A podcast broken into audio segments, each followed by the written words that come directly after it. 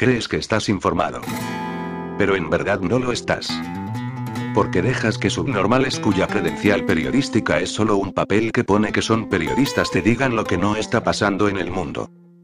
Porque no dejas que un desempleado sin nada mejor que hacer con su vida, robe artículos y de manera asquerosa los pase a formato audio escondiéndose detrás del Creative Commons. Esto es el Mercadeo de Noticias, el peor programa de noticias de todo Internet, y estás a punto de ser desinformado.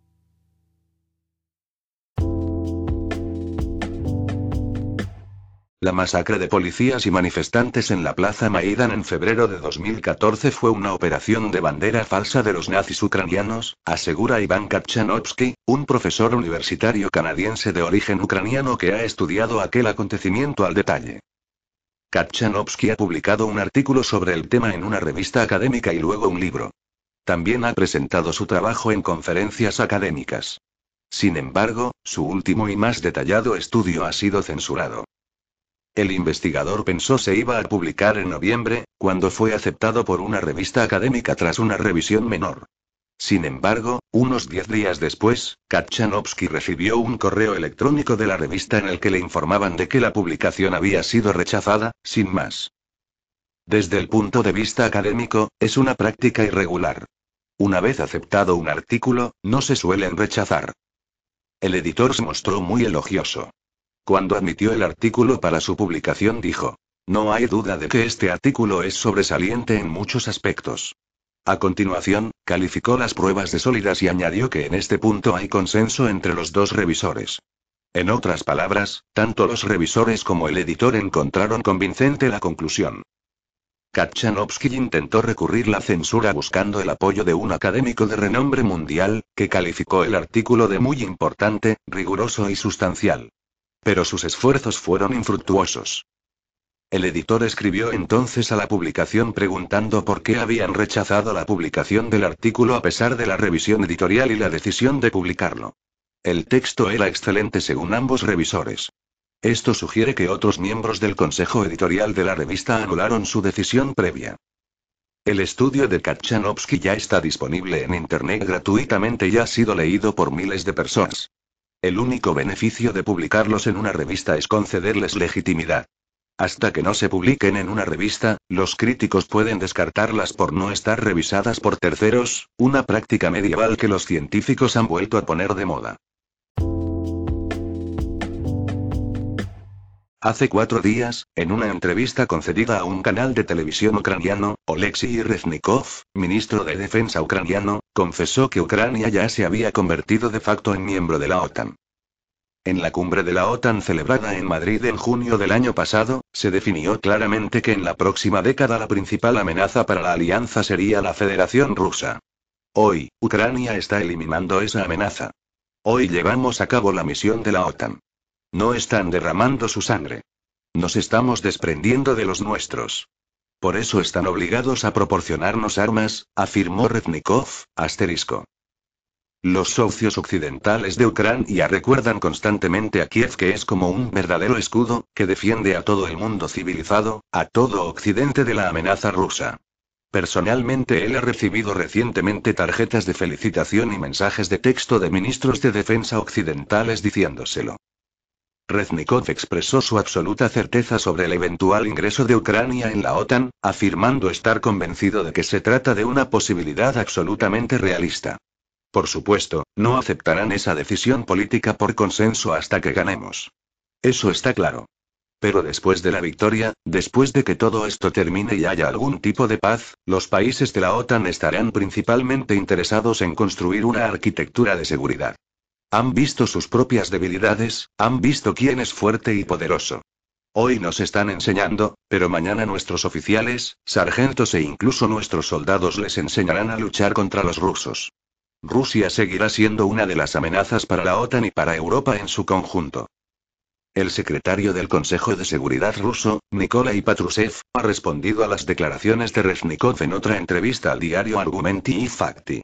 Los acontecimientos en Ucrania no son un enfrentamiento entre Moscú y Kiev, sino un enfrentamiento militar entre Rusia y la OTAN, y especialmente entre Estados Unidos y Gran Bretaña.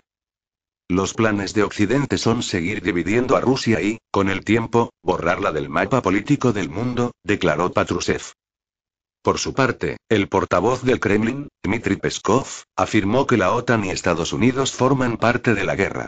De facto, ya se han convertido en parte indirecta de este conflicto, inundando Ucrania de armas, tecnología, información de inteligencia, etc.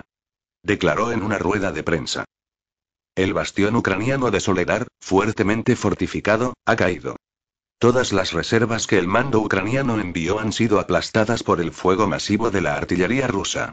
Las fortificaciones construidas en las calles del centro de la ciudad, en forma de pozos antitanque tradicionales hechos de raíles soldados, no sirvieron para nada. La línea de defensa del ejército ucraniano está rota y el mando ucraniano no podrá invertir la situación. Anoche el comandante en jefe del ejército ucraniano, Valery Zaluzny, le pidió a Zelensky que ordene la retirada de las tropas de Artemovsk, Bakhmut, porque es imposible retener la ciudad tras la caída de Soledar.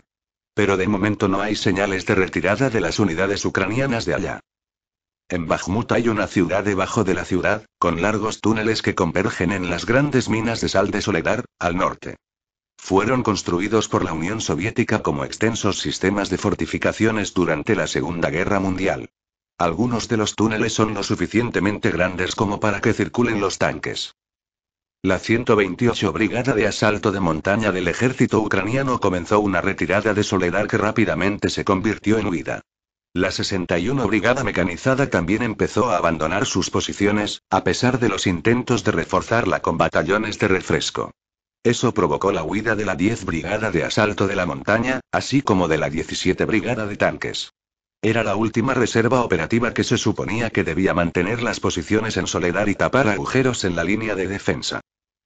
Otras unidades ucranianas, incluidas las fuerzas especiales Karpati y restos de las brigadas de asalto de montaña, intentaron mantener puestos de observación en edificios de cinco plantas de la calle Karpinsky, pero el lunes se replegaron hacia el noroeste de la ciudad, a la zona de Artemsol y la estación de ferrocarril de Sol. Es la tercera línea de defensa, que intenta permanecer en las afueras de Artemovsk, Bakhmut, hasta que aparezcan los refuerzos anunciados por el mando. Son brigadas recién formadas a partir de las movilizadas en la región de Chernihiv, que llevan un mes coordinándose para el combate en el campo de entrenamiento de Gonchavsky. Los restos del ejército ucraniano intentaron impedir que las tropas rusas alcanzaran el norte de Soledar, cortando la carretera a Seversk. Pero fracasaron, por lo que entre 300 y 400 soldados ucranianos han quedado cercados. La situación también cambió radicalmente cerca de Artemovsk, Bakhmut. El lunes el ejército ruso desalojó a los destacamentos combinados de la 60 y 17 Brigada Mecanizada Ucraniana de la aldea de Podgorovne, lo que abrió la posibilidad de rodear la localidad por el norte. En el sur y sureste de la ciudad los rusos destruyeron zonas fortificadas en los pueblos de Opidne y Kleshcheyevka y la limpieza del territorio alrededor de la fábrica de yeso, Knauf, en la calle Patrice Lumumba. El ejército ucraniano trasladó a Artemovsk, Bakhmut, las reservas de la 60 Brigada Mecanizada, así como dos grupos blindados de la 28 Brigada Mecanizada y compañías de fuerzas especiales. Otros intentos de reforzar las líneas de defensa no podrán llegar a tiempo. La nueva línea de defensa del ejército ucraniano se construirá en Artemovsk, Bakhmut, al igual que en Soledar, a lo largo de las afueras occidentales de la ciudad, y luego a lo largo del asentamiento de Chasov Yar, que en los últimos meses se ha convertido en su principal fortaleza, así como en un punto de distribución para las reservas que llegan. La pérdida de toda la línea defensiva Artemovsk-Soledar-Seversk amenaza al ejército ucraniano con consecuencias de largo alcance. En primer lugar, cesa la presión sobre Kremenaya y Lysychansk, y todo el flanco del frente ucraniano se hundirá en esa dirección. En segundo lugar, la creación de una nueva línea de defensa requerirá importantes esfuerzos por parte de Kiev. Ya han quedado prácticamente destruidas unas seis brigadas que formaban las guarniciones de Artemovsk y Soledar, y es necesario rotarlas y reequiparlas con nuevos reclutas. En las últimas semanas, esas guarniciones se han mantenido a expensas de unidades veteranas, incluidas unidades de asalto de montaña y fuerzas especiales. Las nuevas brigadas muestran una escasa eficacia. Los ucranianos también están reforzando su presencia en Ugledar, lo que puede significar preparativos para una contraofensiva en dirección sur.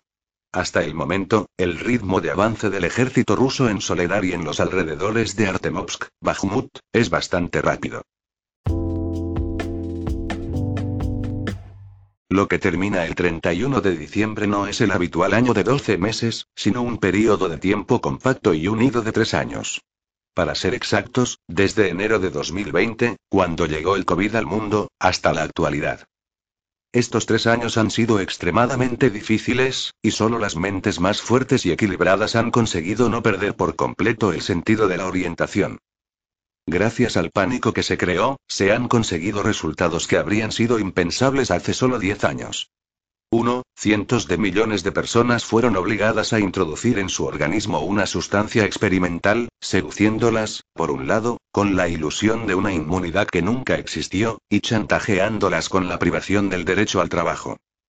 2. Estos millones de personas se han visto obligadas a aceptar este chantaje sin que ninguna entidad sea responsable de los posibles efectos adversos. Las empresas farmacéuticas que producen la sustancia experimental no son responsables, las agencias del medicamento que la autorizan no son responsables y los médicos que la inyectan no son sin duda responsables.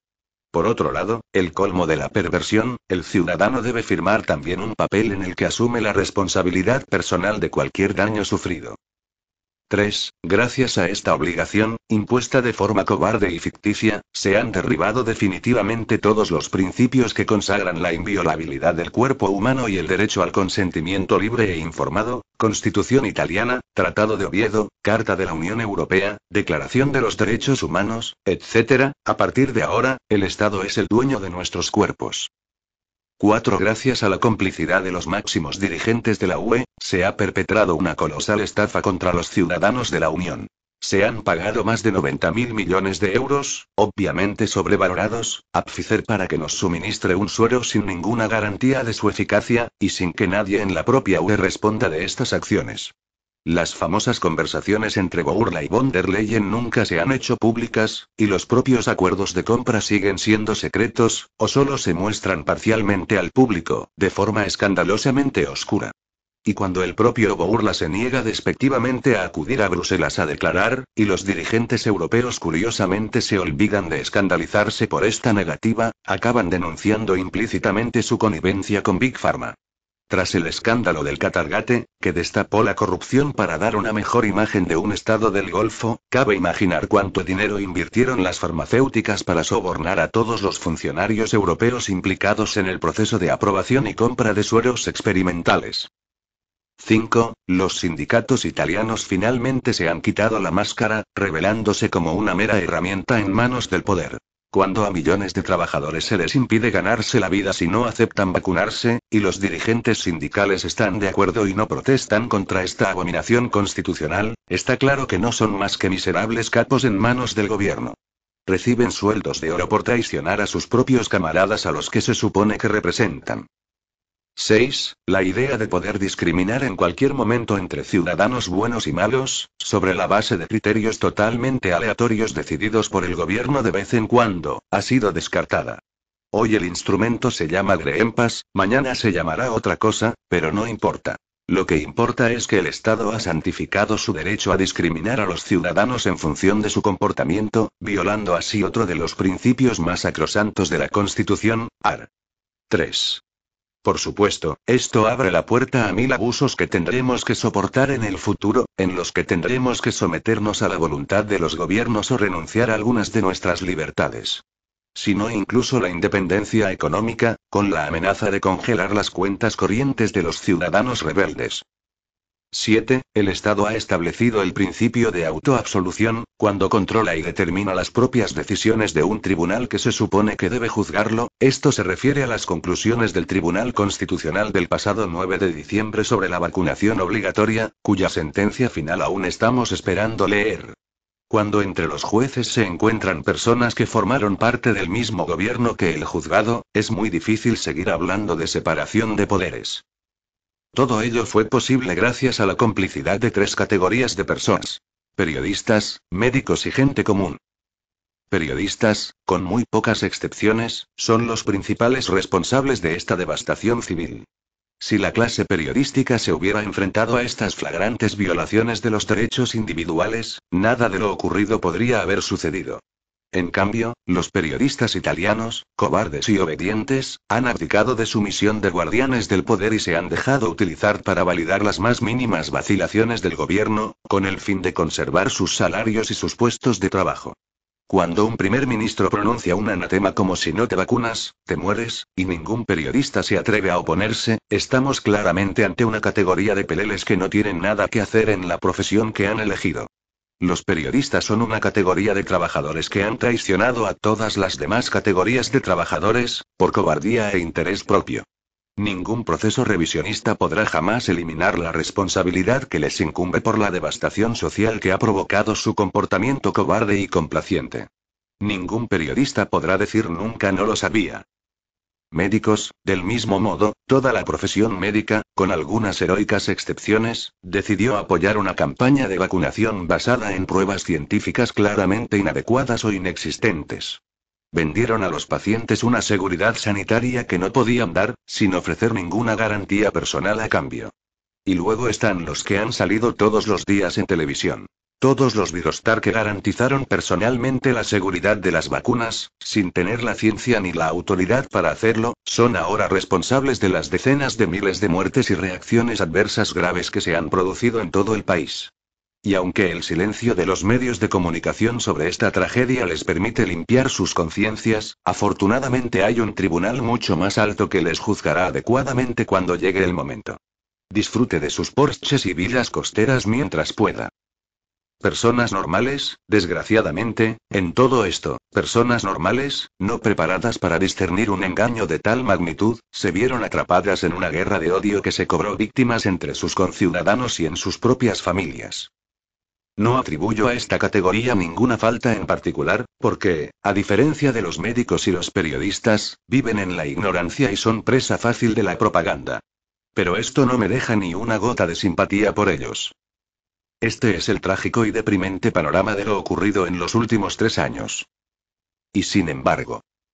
Y sin embargo, a pesar de este panorama, veo una nota positiva, extremadamente alentadora. Hay varios millones de italianos que no cedieron al chantaje, que se mantuvieron firmes, en muchos casos incluso perdiendo sus empleos, para no doblegarse. Perdieron muchas de sus amistades, si no todas, y en muchos casos vieron cómo sus lazos familiares se desintegraban en cuestión de semanas. Pero no cedieron. Para ellos, los principios sacrosantos e inviolables de la libertad individual permanecen. Por cada periodista que ha mantenido el culo caliente fingiendo que no pasaba nada, hay un millar de ciudadanos que se han expuesto a los elementos de la vida para no desistir de defender los valores de la dignidad humana. No sé cómo cuantificar con precisión a estas personas, 5 millones, 10, 15, pero sé con certeza que su número es más que suficiente para no verse desbordados en una futura operación de demolición social, ya sea por una nueva pandemia o por otras operaciones similares. Los que ha comprendido nunca vuelven atrás. No se puede traer de vuelta a los que han alcanzado cierta conciencia. Estos pocos millones de personas son ahora un bloque absolutamente infranqueable para quienes quieren aplicar el programa de deshumanización de la sociedad. Los que han comprendido nunca vuelven. No se puede volver a llevar a la ignorancia a los que han alcanzado cierta conciencia. Estos varios millones de personas constituyen ahora un bloque absolutamente infranqueable para quienes quieren aplicar el programa de deshumanización de la sociedad. Será una batalla muy difícil, porque las potencias no aceptarán que siga habiendo una bolsa demasiado grande de rebeldes en su seno, e intentarán por todos los medios hacernos ceder. Pero allí estaremos, unidos y solidarios como nunca, porque no nos une la mera creencia momentánea en una asociación, sino el conocimiento de que somos seres humanos con derechos inalienables, que ningún gobierno nos ha regalado y que ningún gobierno nos puede quitar. Ven a buscarnos, si tienes coraje. El FBI nació durante el gobierno de Teddy Roosevelt, cuando el Congreso no quiso conceder a su fiscal general la fuerza de policía secreta permanente que exigía. J. Edgar Hoover, el miembro más honrado de los masones del rito escocés, solo superado por Albert Pike, que proclamaba con orgullo que su dios, Lucifer, es el dios del bien y de la luz que lucha contra el malvado dios de los cristianos que está en contra de la humanidad, trabajó diligentemente para cometer atrocidades contra el pueblo estadounidense desde el principio. Over, travestido y marioneta de los masones, llegó a crear un capítulo masónico del FBI llamado Fidelity Chapter Capítulo de la Fidelidad, al que Over insistía para que sus agentes llamaran sede del gobierno. Hasta el día de hoy, el FBI ha sido una fuerza de dictadura a nivel nacional que ha permitido a la CIA del Estado Profundo Babilónico trabajar al lado de las agencias de inteligencia del Estado Profundo de otras naciones en el extranjero y en el interior. Materit se unió a Shabon Ayala en American Media Periscope para hablar sobre el nuevo documental de Canadian Patriot Review de Origins of America's Secret Police. Y la intersección más profunda de las sociedades secretas y las agencias de inteligencia. El documental, producido por Jason Dahl, es narrado por Eret y se basa en un ensayo escrito por Kim Tia-chung. Introduce a los espectadores en los antiguos orígenes de las sociedades ocultas que penetraron en el seno de las agencias de inteligencia americanas tras el asesinato de William McKinley en 1901. Estas antiguas sociedades ocultas han gestionado guerras y políticas financieras y culturales durante más de dos milenios. Lea más sobre el documental aquí, vea el documental de 30 minutos aquí y lea el ensayo de Chun aquí. Después de discutir la esencia de la doctrina luciferina subyacente en el FBI, Eret y Ayala pasaron al antiguo culto proto-luciferino de Apolo que controlaba las redes de inteligencia precristianas y que se transformó en el culto de Marduk de Babilonia para convertirse en la secta dominante que controlaba el imperio romano. Contrastaron esta oscuridad con los conceptos filosóficos de Platón y el cristianismo agustiniano que demuestran la necesidad ontológica de un creador razonable y bueno para ser el arquitecto y prima móvil del universo, y la humanidad creada a su imagen y dotada de almas inmortales capaces tanto de descubrir la creación como de actuar sobre ella. Los años 2021 y 2022 fueron muy malos para ser empleado. Esto se debe a que la clase dirigente obligó a cientos de millones de personas a vacunarse contra el COVID, lo que dio lugar a tasas cada vez más elevadas de lesiones graves, discapacidad y muerte entre las personas totalmente inyectados.